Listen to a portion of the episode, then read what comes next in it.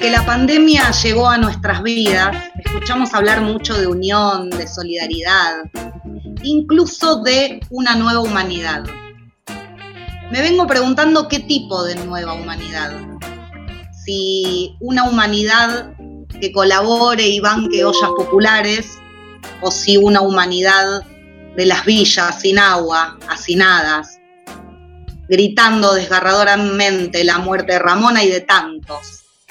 Si una humanidad que de una vez por todas distribuya las grandes fortunas, hechas por supuesto a costa del hambre y de la muerte de los pueblos, o si una humanidad que valore los flamencos en los canales descontaminados de Venecia. Yo sé que no todo es lo mismo y que puedo estar mezclando un poco las cosas, puede ser, pero en tal caso la pregunta que cabe hacerse es, ¿qué importa más? ¿Qué tiene más peso? ¿Cuánta hipocresía estamos dispuestos a aguantar como sociedad? ¿Cuánta conciencia lavada en ese aplauso a las nueve de la noche? Y sí, es cierto, existen un montón y, lamentablemente son muchos los que se llenan la boca hablando de solidaridad, mientras no les importa nada que se muera una villera. Es más, me arriesgo a decir que quizás hasta algunos se alegren. O aquellos que se pueden indignar por el solo rumor de que su cama de alta medicina prepaga tenga que ser compartida con el sistema público de salud. Es verdad, existen y son un montón. Pero también existimos nosotros, los que creemos de verdad en la humanidad y cuando digo humanidad digo en el otro, sea quien sea, viva donde viva, tenga la camiseta que tenga, ese otro, esa humanidad.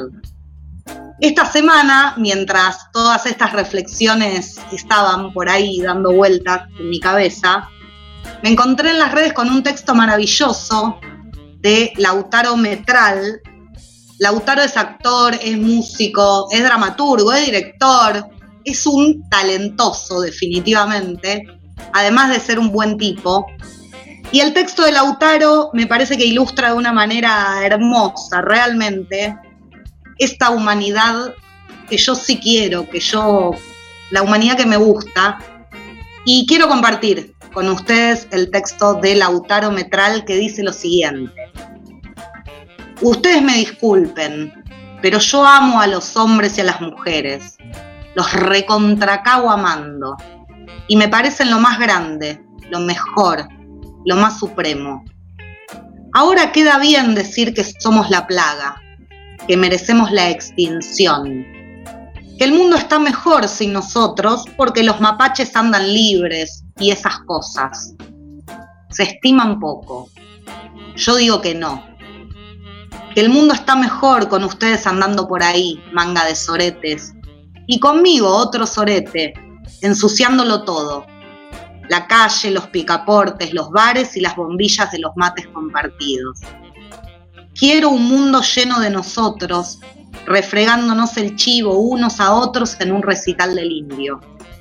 Y no este mundo careta, profiláctico, antiséptico, policial y abrumadoramente triste. ¿Qué pasa? ¿No da? ¿Qué horas son mi corazón?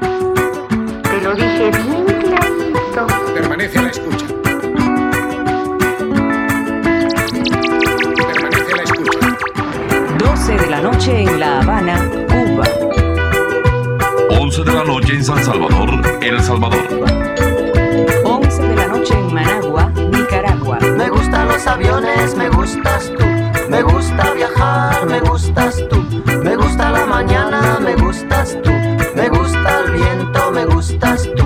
Me gusta soñar, me gustas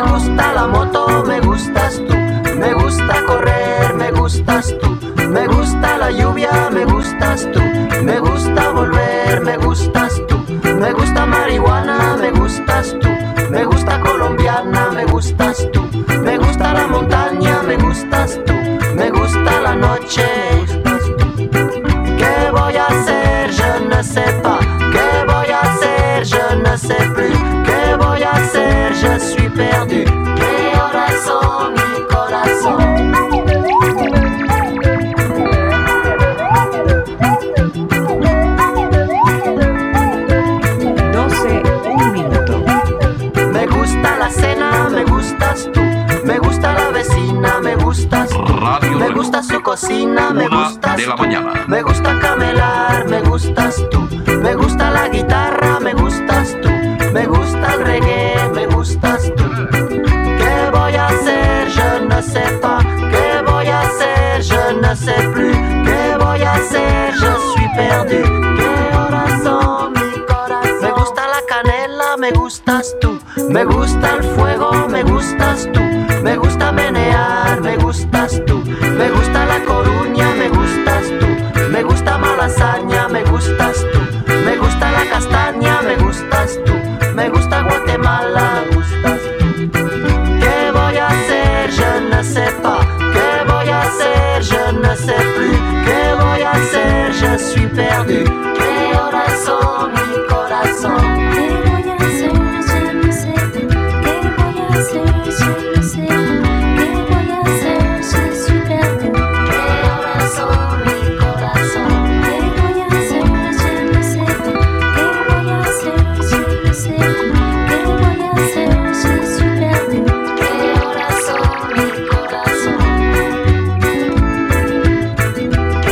Muy buenos días, ¿cómo les va? Bienvenidos a Deshacer el Mundo acá en Radio La Madriguera, un sábado más, 23 de mayo, día de sol, eh, para cortar la, la racha de estos días nubladitos, fresco eso sí, así que empónchense y escuchen Radio La Madriguera.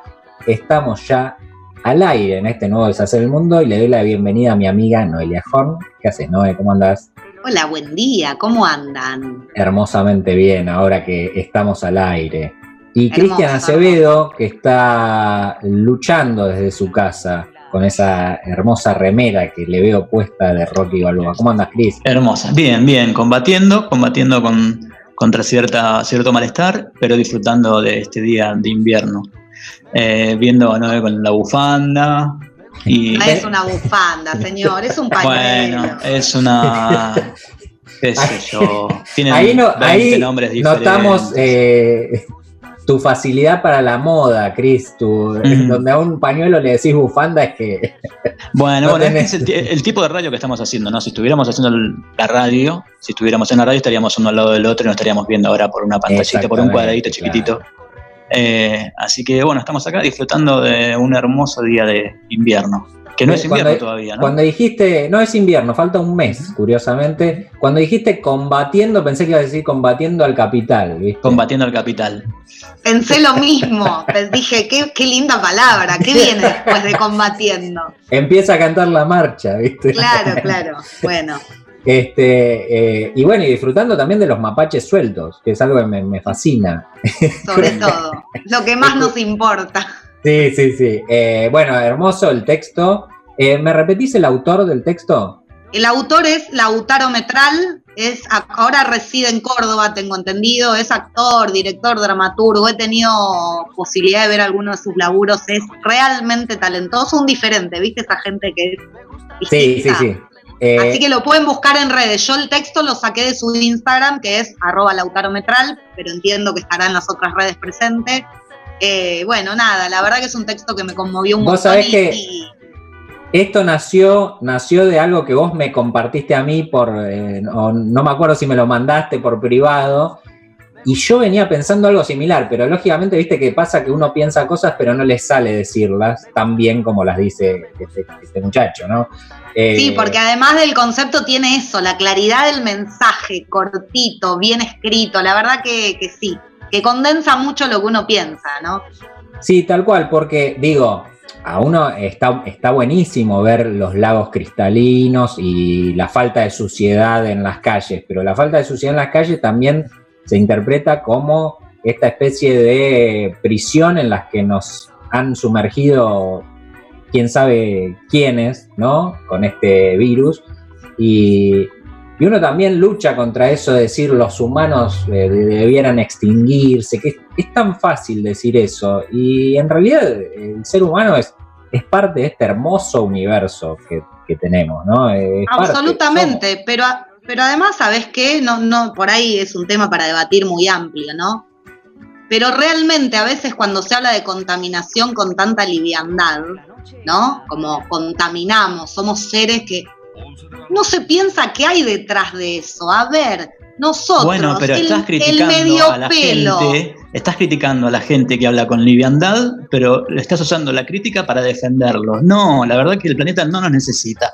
Y somos parte del planeta como es parte de un- los piojos de una cabeza. Así. Así que yo estoy en contra y para mí tenemos que, que defender a los mapaches. No, me parece bien defender a los mapaches. Lo que digo es ¿Qué que hay que cuestionar. No, no tengo nada contra los mapaches. Lo que digo es que la sensación, como si nos faltara poco al medio pelo, es que contaminamos porque tenemos ganas, porque somos malos, porque salimos sí, por ahí pero, es con. verdad, pero es verdad. No, es porque somos parte de un sistema que te obliga a consumir No. para vivir. Que te- Sí, No, no, vos vas por la calle y vos ves a la gente tirando la basura en el piso, no, no nos olvidemos de eso. Esa gente se merece eh, ser mordidos por mapaches. ser mo- me y, gusta. estoy, cu- y eso, me estoy cuidando, me me estoy cuidando porque Vos quedate, en- quedate Claro, pero- adentro. Pero esos son términos, ¿eh? esos son términos puntuales, es tomar el todo por las partes para mí. Digo, porque un tipo tire una, o varios tipos tiren algo en la calle, la humanidad se tiene que extinguir porque somos lo peor. Y, lo, y ¿sabes qué es lo peor? Cuando eh, a mí me hablan de hay que dejar de eh, propagar la, minería y la- y esas cuestiones porque contaminan. Y está bien que haya controles sobre eso, digo. Pero sin minería no tendríamos computadora, no tendríamos tecnología en la cual quejarnos de la minería. Entonces hay una contradicción que eh, facilita la falta de pensamiento, a mi modo de ver. Digo, me saco la culpa diciendo que ojalá la humanidad se extinguiera porque contamina. Digo, me saco la culpa, ya está, yo no soy uno de esos, que la humanidad se extinga. Eh, y no es así, no es así. La humanidad tiene cosas mucha fe en la humanidad. absolutamente. Ustedes ven el lado positivo de la humanidad y yo veo el lado despreciable de las personas. Está bien. No, por, e- pero- por eso estás solo. Solo y por eso nadie me quiere y por eso tengo que pagar para que ustedes me permitan estar una hora en deshacer el mundo. sí, sí, sobre todo porque te cobramos el doble a vos. Yo suscribo fuertemente el texto de Lautaro y quiero eso. Quiero un mundo menos antiséptico y menos careta, definitivamente. Che, tenemos por delante un deshacer el mundo, no nos olvidemos de eso, porque vamos a contribuir con la belleza de este universo. Eh, nos quedan todavía unos cuantos minutos por delante. Tenemos la columna de Cristian Acevedo, Oscura y en contra de la humanidad de alguna forma y si no, en estos minutos te la cambio. y hablo de Claudio María Domínguez. Eh, y también tenemos una columna de Noelia Horn sobre el 25 de mayo, la semana de mayo, ¿está bien? ¿No es lo que Esa es la buena. Sí, sí, buscamos encontrarle una vueltita de rosca a la cosa. Vamos a intentar hacer algo así como el lado B de la revolución. Ah, me Vamos a ver encanta, qué sale. Me encanta. Porque siempre nos cuentan el lado A, ¿viste? Pero el lado B es Bueno. más interesante todavía. Vamos a ver qué sale, vamos a ver qué sale. Bueno, arrancamos Deshacer el Mundo. Bienvenidos, amigos.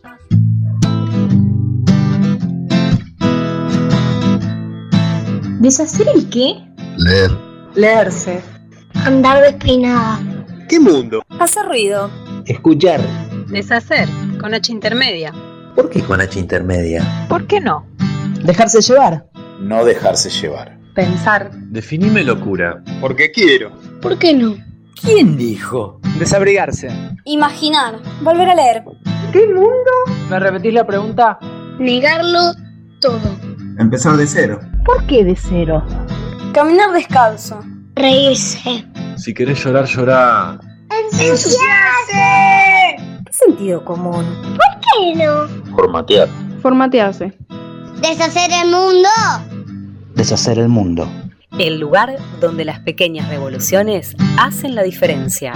Dame la mano. Vamos a buscar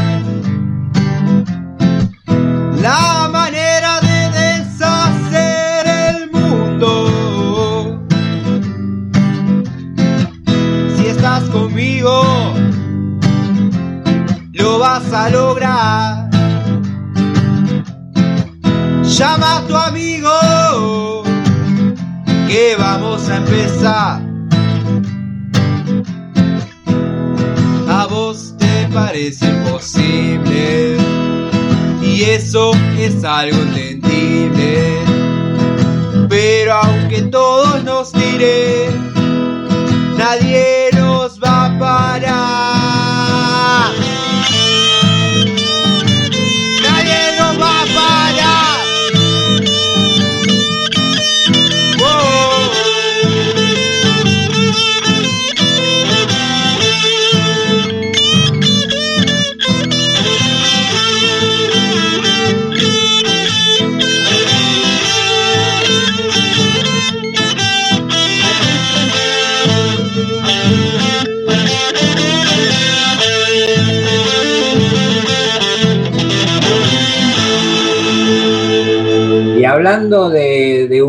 Universos, viste que estábamos diciendo qué lindo es el universo, qué feo, viste.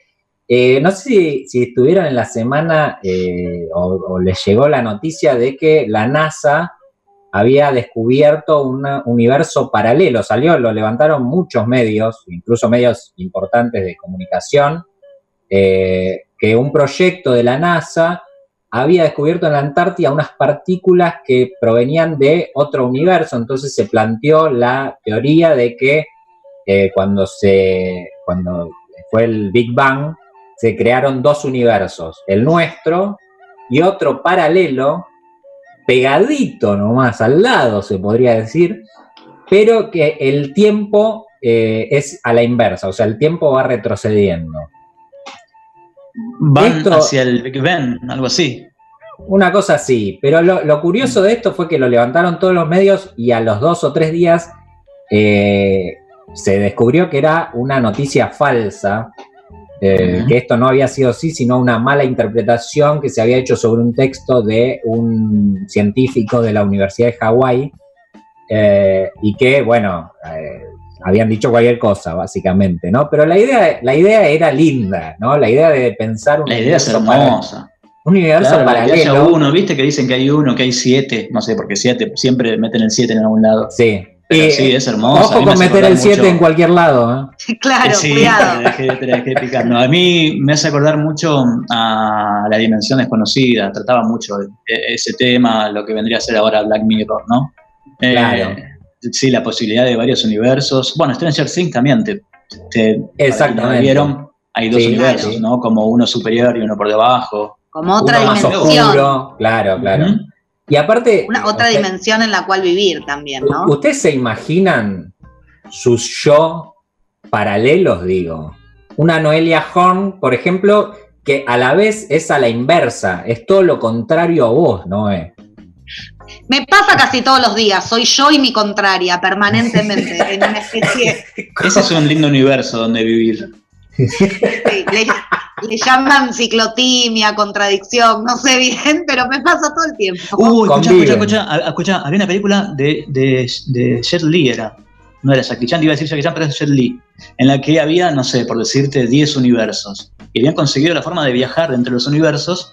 Y Jet Li iba y mataba a sus otros yo, entonces iba absorbiendo su fuerza. Entonces Ah, mataba a todos se- los demás y él tenía una especie de superpoder, sí. Una película mala, mala, mala. Pero, Pero tenía, que- muy buenos, tenía muy buenos efectos. Tenía, me acuerdo que tenía muy buenos efectos. Eh, y hablaba de eso, ¿no? El tipo que mataba a sus, a sus otros yo en los otros universos. Pero además qué loco esto que contás del tiempo, ¿cómo es esto de que el tiempo va para atrás? Eso es raro también. Va, Claro. bueno, el tiempo es una noción en definitiva, ¿no? Pero pensarlo en reversa es extraño. Yo cuando leí la nota original, cuando creí que eso se suponía tenía un sustento científico, eh, no pude imaginar cómo es eso, porque la- a mí me da la, la sensación, sin haber leído demasiado al respecto, de que el tiempo es una invención humana, digamos, para tomar conocimiento del- de justamente de su paso por, el, por la Tierra. Sí, poder, poder medir, digamos, eh, para poder medir. Entonces, que vaya a la inversa. ¿qué quiere decir? Que dentro de cinco meses lo vamos a tener a Macri de presidente en el otro universo. Ay, no, por favor, te lo pido. Mirá, Pero pará, casi otra que, película más. casi que El prefiero la pandemia. que tira películas. ¿Vieron, vieron, eh, Inter- Interstellar? Interstellar? No, no la vi. Bueno, véanla, porque en ella también plantean la posibilidad de que el tiempo sea una especie de dimensión más y que algún otro ser pueda, haya podido eh, usarla como dimensión y que pueda moverse a través de ella, a través del tiempo. Eh, plantea más o menos lo que vos te cuestionabas, que para nosotros es inconcebible porque nosotros lo, lo entendemos de, de una forma, ¿no? Vean In- Interestelar, que es una enorme película de amor de un padre con una hija. Y creo que debe estar en Netflix o en Amazon o en algún lugar. Eh, es increíble. Bueno, el, el viaje en el tiempo es algo que siempre eh, fue como una obsesión para la humanidad, o para- para- al menos para algunos, ¿no? Eso de poder viajar. Algunos preferirían ir hacia el futuro para ver qué coño va a pasar con todo esto. Otros eh, irían hacia, hacia atrás, hacia el pasado, para, para ver cómo era esa vida, porque también es, es tan remota el pasado como el futuro, digo. Eh, imaginarse uno eh, en 1800 y ver cómo vivían realmente, porque una cosa es que te lo cuenten los manuales, ¿no? Y, y otra es verlo. Es que viajar en el tiempo está bueno siempre que es para atrás. Al futuro no, es- no uno viaja y uno es el más tonto de todos, no tenés nada para aportar. Lo que está bueno de, de- de viajar al futuro, cuando uno dice que quiere viajar al futuro, en realidad es porque quiere volver. Es ir al futuro, ver y después volver al pasado para hacer algo con eso que uno para aprendió. hacer algo, Pero para operar sobre para ese atrás. futuro, claro. Claro, Siempre me siempre imaginé, siempre me imaginé, por ejemplo, eh, caer con un auto actual en el año 1800, ¿no? Qué Un con-. Claro. ¿Qué Muy sé- qué- la- verle las caras a esas personas, ¿no? Decir, Claro. eh, Qué cagazo. Exactamente, este tipo Pero de qué problema, ¿no? Yo pienso, si yo viajara en el tiempo, viajar al 1800, no tendría nada para aportar, no les podría explicar nada, no les podría decir, che, no- nada, no hay un invento, no hay nada que sepa que yo les pueda decir, che, miren, aceleremos un poquito, vamos por este lado que va a ser mejor. No sabría ni, ni inventar el inodoro. Pero no, eso- claro. No, eso es pero podrías contar, podrías contar. Mm. Che, Moreno, vos estás escribiendo con pluma en una biblioteca. Va a haber Google, hermano. Podrías contar eso, no te creería nadie, Sí, obviamente. A, ese, ba- a ese barco no te subas. Pero Igual, ¿sabes qué pasa? fijate, Eh, eh, eso le pasa a Acevedo por estar defendiendo mapaches en vez de estar aprendiendo a fabricar un inodoro. ¿Me entendés? Sí, Claro, pero vos mucho defendés más a útil. la humanidad, que la humanidad es vos, que es gente que lo que hace con ella es pensar qué harías si viajara al 1800. Ese es tu aporte. Estás todo el día pensando en viajar en un auto, en un Ford Taunus, en 1800. Qué lindo sería, ¿no? Llevar un Taunus al 1800. Lo llevaría a San Martín, la cruce de los Andes en Taunus. muy bueno, muy bueno. Bueno, amigos, eh, nos vamos a la tanda. En el próximo bloque tenemos la columna de Cristian Acevedo. eh, No se muevan de ahí porque después de esa columna yo les puedo asegurar van a descubrir un nuevo amor por la vida. Vamos. Deshacer el mundo. ¿Deshacer el qué? Deshacer el mundo. Al aire nuevamente y como somos monotemáticos en esto, eh, vamos a leer una consigna que pusimos para este, para este programa, que es eh, la siguiente. Si pudieras volver el tiempo atrás y solo tuvieras una chance, ¿qué modificarías o volverías a vivir? En, esto lo lanzamos en las redes en la semana y ya hubo algunos mensajes, así que eh, en principio no vamos a leer los mensajes de la consigna. ¿Qué dijeron algunos oyentes? Bueno, tenemos un mensaje de Yael. Yael dice, volvería al CBC a no perder tiempo con esa carrera que terminé abandonando años después. Bueno, un Claro. poco todos estuvimos alguna vez en ese lugar. Igual yo personalmente creo que ningún tiempo de estudio es tiempo perdido. Yo creo que no importa si uno obtiene el título o no, en el camino transitó, aprendió, sirvió. conoció gente, re, re. Exacto. Después tenemos un mensaje, el usuario se llama Mochilas y Caminos, y dice lo siguiente, si pudiera elegir solo una cosa, sería poder darle un gran último abrazo a mi vieja para que pudiera llevarse todo el amor que siento por ella. Bueno, un, un lindo Muy lindo, muy lindo. Com- comparto, comparto ese mensaje también, ¿eh? Gustavo nos dice, viajaría al pasado para ver si me encuentro con Samba. Samba, el personaje de, de Pacapaca, entiendo yo, porque está Claro, puesto porque- como así que Samba es un viajero del tiempo. Claro, Samba va, va contándonos la historia para atrás. Te podría decir que Samba es nuestro Marty McFly. Claro, tal cual, pero negrito, ¿no? Como Claro, más, claro. más parecido a nosotros. Más latino. Hay uno que yo supongo que debe hablar de fútbol, pero chicos, igual que si estuviera hablando en chino, Yo Germán dice, sí, por eso, Germán dice, le iría a avisar a Palacios era por abajo, por abajo, no sé, En el de Mundial, te traduzco, ¿no? En el Mundial 2014, en la final, Argentina-Alemania, a Rodrigo Palacio le queda una, una pelota frente al arquero y en lugar de tirarla por abajo suavecita, la quiere eh, mandar por arriba el arquero y se le va afuera. Mm. Eh, eh, fue como la gran posibilidad de ganar la final del Mundial 2014. Bueno, para eso la- está bueno volver atrás, para modificar resultados, ¿no? Eso está bueno. Yo, ¿sabes que Pensé en la consigna esta semana y digo, por supuesto, en un tiempo breve para atrás, no me fui allá lejos, pero yo pensaba, mirá si hubiera podido viajar y evitar, soñando, ¿no? Evitar cómo, dice uno, no sé, la muerte de Néstor, ponele. Creo que hubiera cambiado toda la historia para adelante, la historia para adelante de ese tiempo para acá, ¿no? Ni hablar, Bueno, esto- ni hablar. Digo, de alguna manera es como modificar el resultado de alguna cosa. Te leo uno más, quedan otros, pero por ahí los leemos después. A ver, dale. Maru- Marucho Quiroga, que además mandémosle un saludo, colega, hombre de radio, escuchen su programa Continentes y Contenidos, que es una maravilla, que habla de la realidad latinoamericana. Mariano dice, qué difícil elegir una, pero seguramente volver a disfrutar algún momento de plenitud. Siempre estaba ese miedo a que saliera mal y uno se autocontrolaba en exceso. Elegiría alguno de esos momentos para vivirlo con mayor intensidad, sabiendo que nada malo va a pasar. Lindo también, ¿no? Hermoso, Eh, sí, sí, hermoso. sincero. Muy bueno, muy bueno. Así que bueno, si querés después leemos algunos más. Bien, Pero me parece bien. que la gente quiere viajar en el tiempo. Lo que no escuché todavía es qué harían ustedes dos si pudieran viajar en el tiempo. Te digo la verdad, o sea, lo pensé, viste, estás entre lo colectivo y lo individual. No, no, no Pero- jodan. No, no, jodan, no, pero, Pablo, no, no, no me justamente iba a decir con eso. que viajaría al momento en el que el chino se mordió el murciélago, que No, no sé claro. qué, y evitaría, no. No, no, justamente iba a decir eso.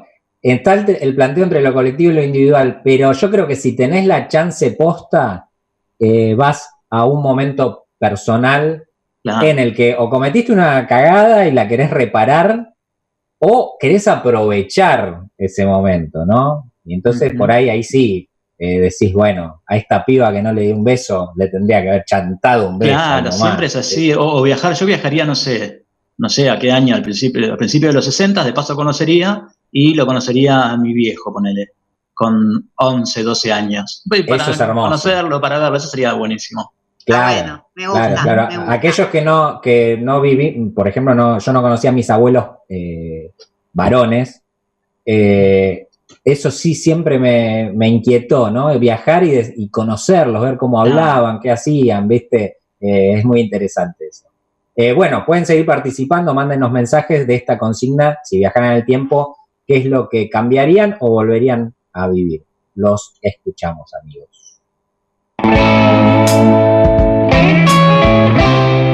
Lo hecho, hecho está. En Deshacer el Mundo, Cristian Acevedo hurga en lo que pasó y lo convierte en historias deshechas.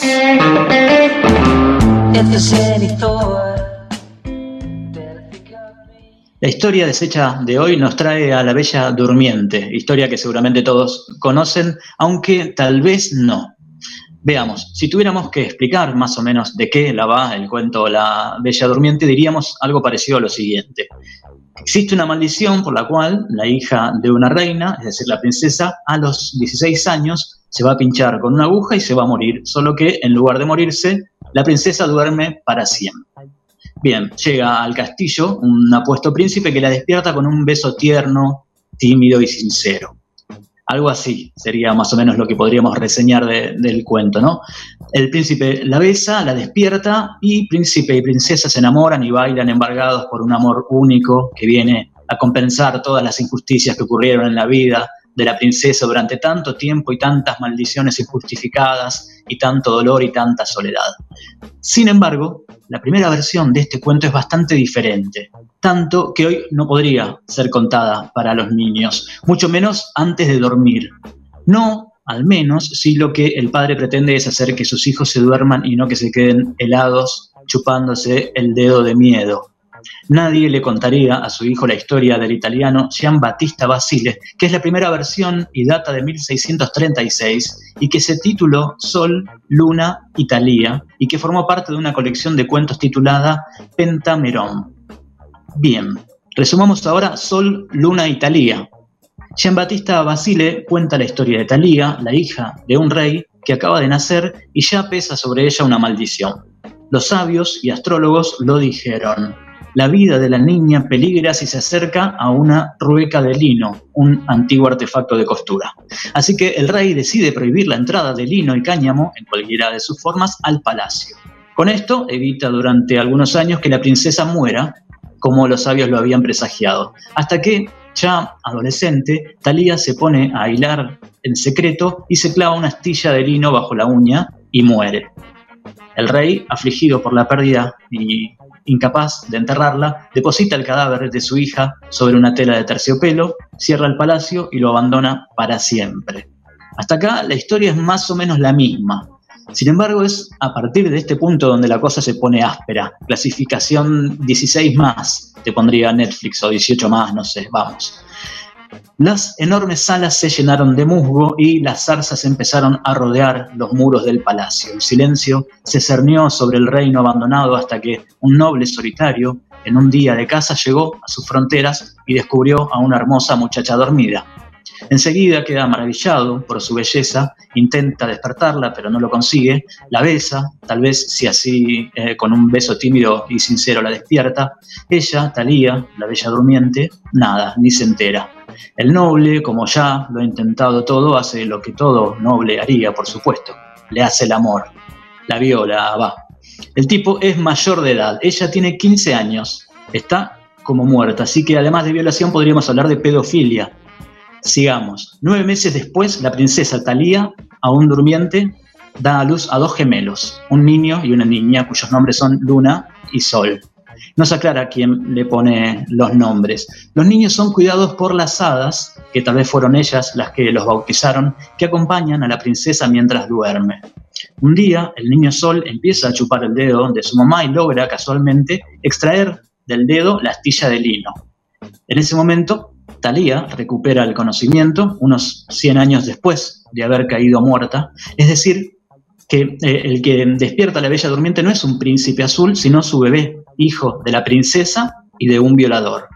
Pasa el tiempo y el noble, recordando los buenos momentos vividos con la muchacha durmiente, decide acudir de nuevo al palacio con las intenciones que ya se pueden imaginar, las de hacer el amor y eso. Para su sorpresa, la princesa está despierta y además no está sola, sino que la acompañan sus dos criaturas.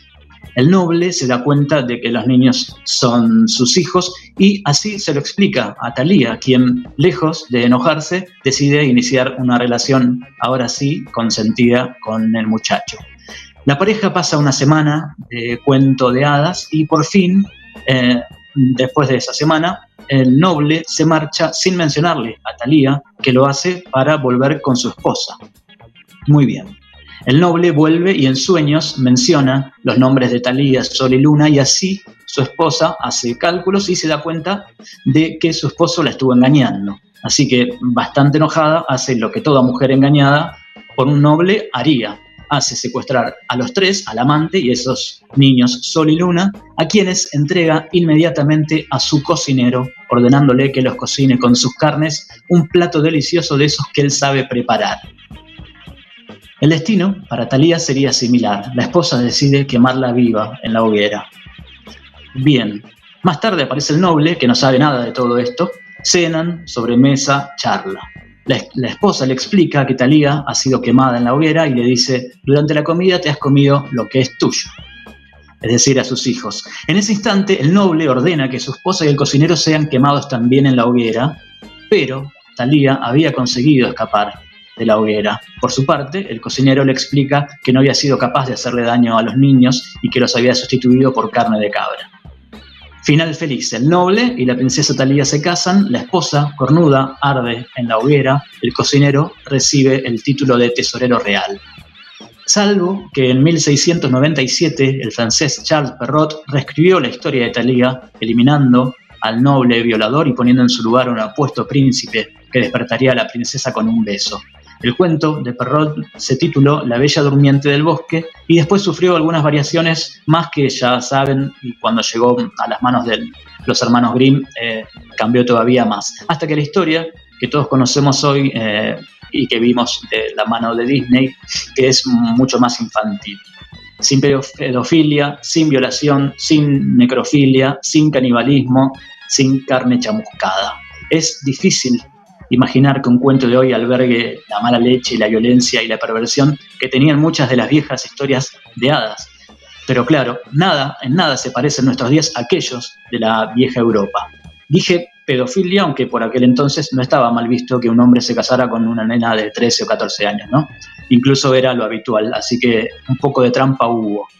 Asuntos como la infancia, la muerte, el sexo, el pecado o la misma condición de ser mujer eran contemplados y comprendidos de maneras muy distintas, aberrantes a los ojos de hoy, aberrantes como sus historias de princesas. Pero esto no es el único caso en que los años han ido edulcorando historias originalmente espeluznantes. Podríamos mencionar a las hermanas de la Cenicienta que se cortan los pies para que le calcen los zapatos y que luego el príncipe manda palomas para que les arranquen los ojos, o la historia de la sirenita que consigue sus piernas no solo a cambio de su voz, sino también aceptando varias condiciones terribles, una de ellas la de sentir a cada paso como si pisara sobre vidrios. Pero la de la, la de la sirenita, amigos, Uli, ya saben, la de la sirenita será otra historia deshecha.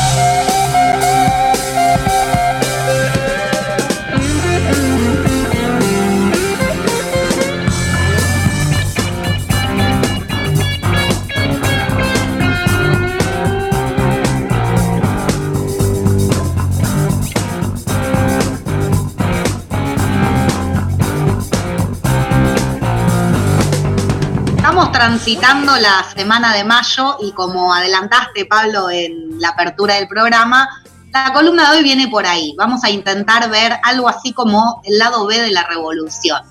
Ir a esos puntos centrales del relato que todos conocemos, que nos enseñaron en el colegio, que leímos en los manuales, intentar buscar ahí algún datito curioso, a ver qué pasa con esto. Los primeros personajes que aparecen son Mingo y Tony. Y no se asusten, no estoy hablando de una película de Olmedo y Porcel, aunque, Anita. aunque, Calabró. aunque Calabró podría aparecer. Estoy hablando de dos personajes que ustedes conocen de sobra, que todos conocemos de sobra, que son Domingo French y Antonio Beruti, esos que repartían escarapelas en la plaza.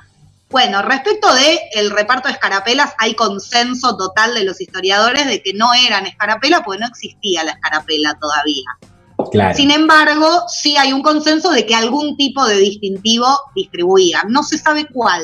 Hay Una, una versiones. cintita roja o algo así, ¿no?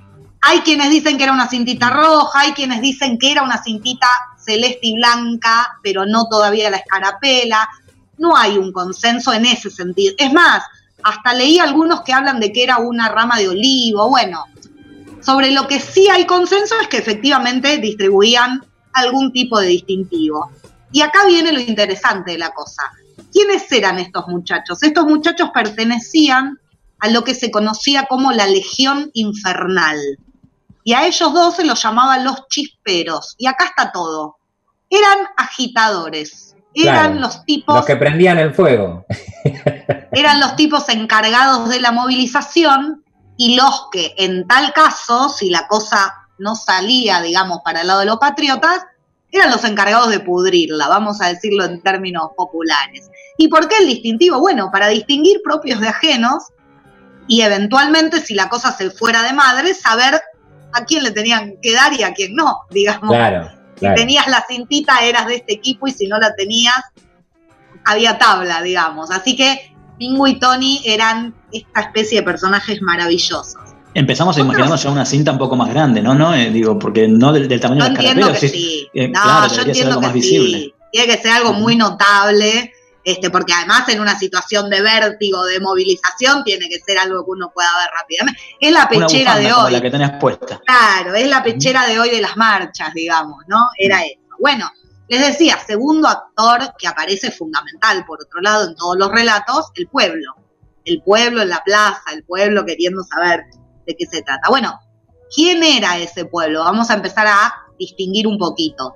No era todo el pueblo, no era el pueblo libremente. Era una parte del pueblo que era la parte que estaba autorizada a asistir a ese cabildo. Estaban autorizados a asistir los políticos, los militares y los vecinos, pero atenti con esto, solo los casados y los que eran propietarios. O sea, ya había como un, un pueblo un poquito más distinguido. En relación a esto aparece un personaje genial, creo que es mi favorito, lo banco a muerte, que no sé si habrán escuchado hablar, hablar de él, se llama Agustín Donado. ¿Quién era Agustín? Era un imprentero de la zona que era afín a las ideas de la revolución. Entonces, ¿qué hizo el tipo? Falsificó el modelo de invitación oficial en su imprenta y lo repartió entre gente que no era propietaria, por ejemplo, pero que era afín a las ideas patriotas. Entonces, de alguna manera, el tipo se garantizó la presencia y la manito levantada de unos cuantos que de otra manera no hubieran podido asistir. Digamos, amplió el público. Agustín, Claro, te banco claro. a muerte. Vamos a hablar brevemente de un símbolo visual que además todos estos años estuvo puesto en discusión, creo que fue Piña el que lo puso de relevancia, que es el paraguas. Vieron que hay como todo un tema alrededor del paraguas. En esto tampoco hay consenso, hay un divisor de aguas, hay quienes sostienen férreamente que el paraguas no había llegado a Buenos Aires en esa época y hay quienes por el contrario dan cuenta de un inventario de una tienda local que tenía paraguas. De manera Pero- que, bueno, no se sabe bien. ¿Llovía ese día, efectivamente? ¿Se sabe si llovía o no? Se supone que llovía y lo que sí se sabe Sí, ojo, lo que también decía es que por ahí podía ser el paraguas usado precisamente justamente para evitar el sol, ¿no? Claro. Y que a lo sumo, si existía, era un producto al que podían eh, adquirir la, la clase alta. Así que tampoco era. Exactamente, Se- eso según, te iba a decir. según Piña, era claro eso que por ahí habrá habido unos pocos, no, no todos los Eso que te iba a decir, en cualquier caso, en cualquier caso, y más allá de estas dos versiones, lo que sí se sabe es que lo que no era era un elemento barato, ni mucho menos que hubiera un stock para que las, se estiman en 300 personas que había ahí, tuvieran su paraguas. Pero bueno, alrededor de 300, eso es lo que se estima. Otro símbolo que es similar al paraguas y que por ahí a las mujeres nos resuena más, porque seguramente lo hemos tenido que interpretar en el colegio, y sobre el cual no hay dudas, es el peinetón. Mm, El peinetón claro. llegó a Buenos Aires en 1828, o sea, no había peinetón. O sea que la imagen esta de la dama antigua y el peinetón, pues esa sí que no, esa hay que erradicarla. Nos vamos a centrar ahora en un lugar, en un lugar también emblemático, donde eh, operó, digamos, la gestión de la revolución, donde tenemos entendido que se daban esas reuniones previas conspirativas. Estamos hablando de la jabonería de Vieites. Claro, sí, sí. Bien, este lugar efectivamente existió y efectivamente muchas de las reuniones se llevaron a cabo ahí, pero aparentemente no era el lugar central de la gesta patriótica. Aparentemente la mayor cantidad de reuniones se llevaron a cabo en la casa de Rodríguez Peña. Y esto lo traigo porque aparece un personaje muy poco conocido y no nos extraña porque es un personaje femenino y pareciera ser en el relato de la historia oficial que la mujer nunca tuvo nada que ver, que es Casilda Igarzábal de Rodríguez Peña, la mujer de Rodríguez Peña, que según algunos historiadores es quien de alguna manera finalmente instó a Cornelio Saavedra a tomar el toro por las astas, digamos, y hacer la revolución. Yo les voy a leer lo que dicen algunos historiadores que Casilda le dijo a Saavedra, y después si me habilitan, les voy a dar mi versión de los hechos. Aparentemente en una de esas reuniones previas, Casilda le dijo a Saavedra, coronel, no hay que vacilar, la patria lo necesita para que la salve, ya sabe usted lo que quiere el pueblo y usted no puede volvernos la espalda. Cuentan quienes sostienen esta teoría que eso fue lo que finalmente lo instó a Saavedra a avanzar en la revolución. Yo en realidad hago una traducción, yo creo que lo que Casilda, obviamente los historiadores no lo pueden relatar de esta manera, le quiso decir es, Cornelio, me tenés hinchada las bolas de venir todas las tardes a rosquear a mi casa, comerte mi comida, chuparte mi chupi, bueno, basta, hermano, dale, hacé la revolución. No, no seas cagón. Menos rosca y más huevos, yo creo que Igual, Casilda claro. fue, ¿te imaginás? Me Serían gusta, 10, 15. me gusta la imagen de Cornelio Saavedra, la, la imagen de Cornelio Saavedra tomando el toro por las astas. La- sí, te gusta, claro, porque los cuernos es muy llamativa. Pero siempre la mujer para mí está ahí diciendo, dale muchachos, se están reuniendo a su mes, déjense de hinchar las pelotas, ¿no? Son las que mueven los hilos realmente. Son ahí. las que mueven los hilos y nunca aparecen en la historia. Nos vamos a ir con un último dato eh, que lo dejé para el final, pues me parece divertidísimo, con una aclaración. Realmente es un dato que toman algunas fuentes y muchas otras lo niegan rotundamente, con lo cual la veracidad está, si bien todo está puesto un poco en duda, la veracidad de este está totalmente cuestionada. Pero como realmente me parece que de imaginar que este dato fuera cierto es cambia totalmente la solemnidad del, del día, del caso, de la situación, me pareció divertido compartirlo y traerlo para el final de la columna. Hay quienes cuentan que el virrey Cisneros era sordo.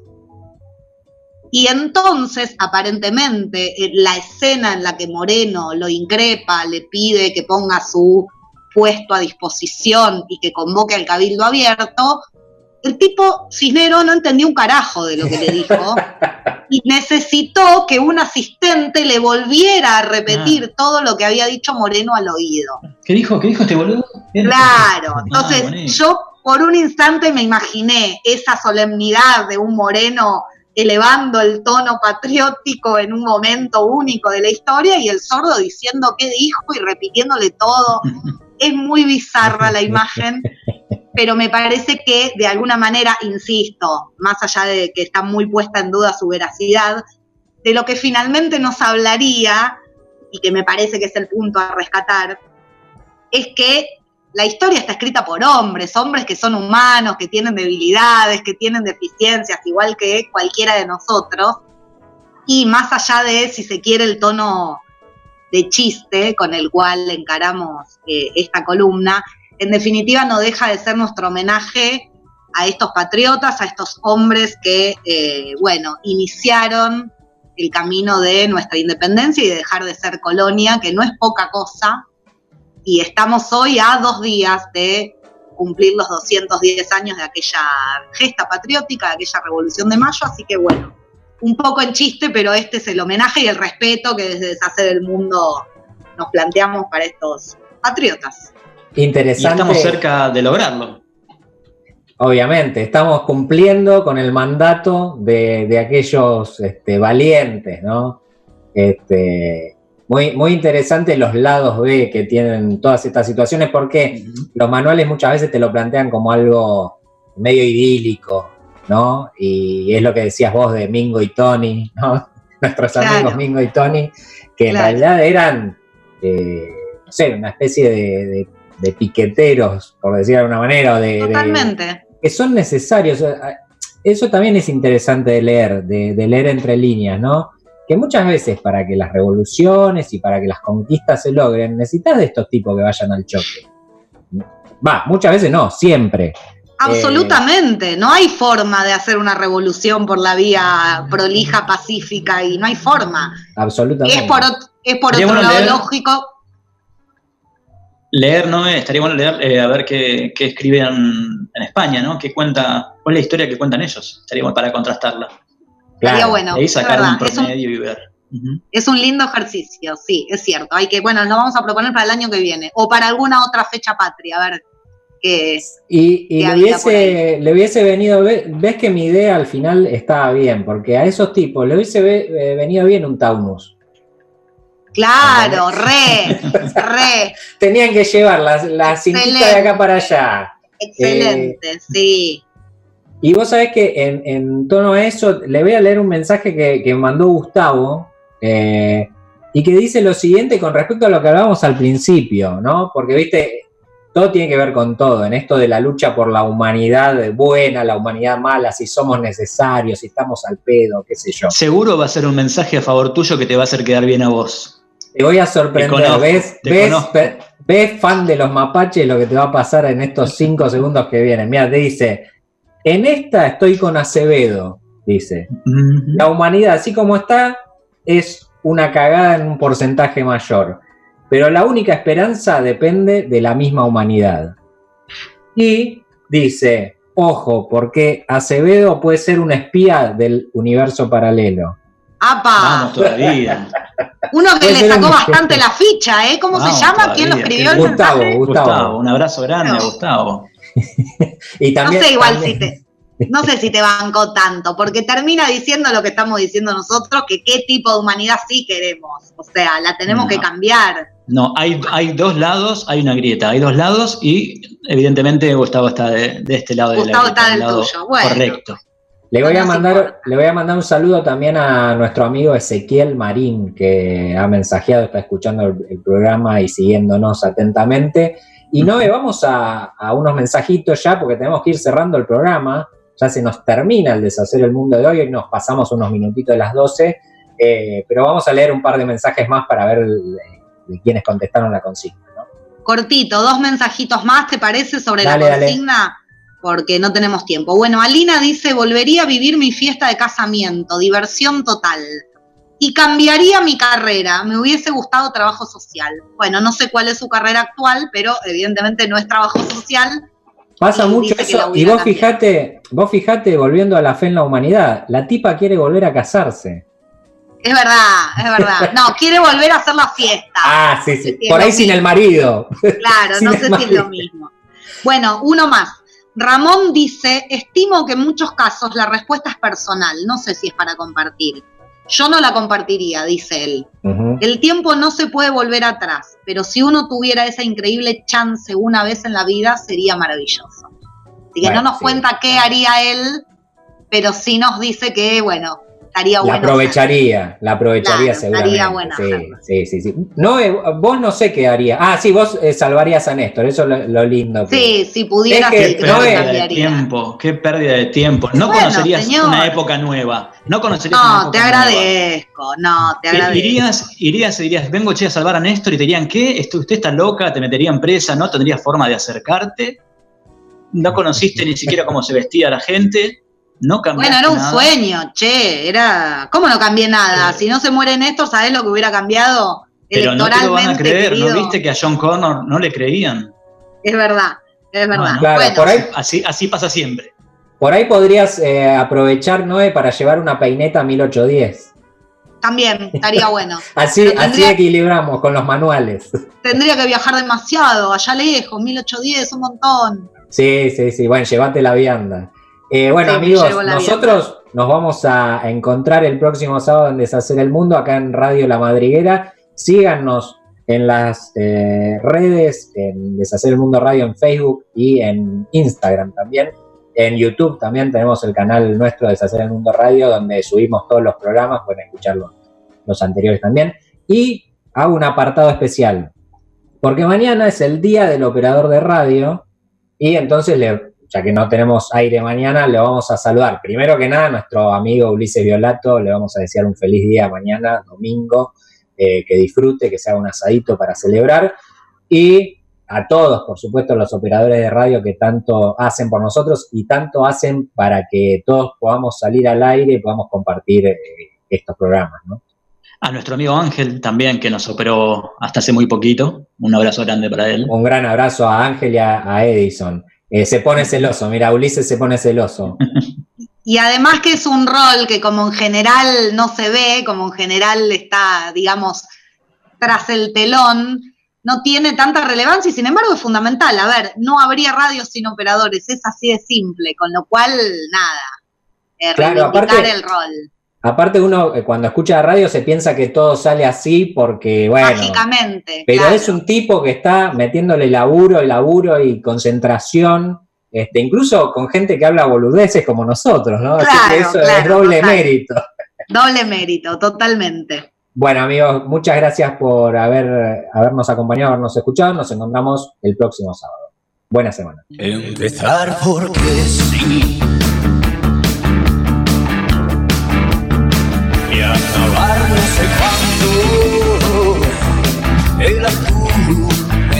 Quiero.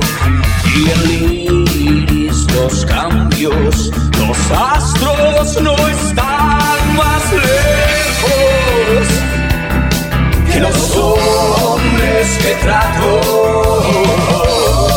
Repito otras voces que siento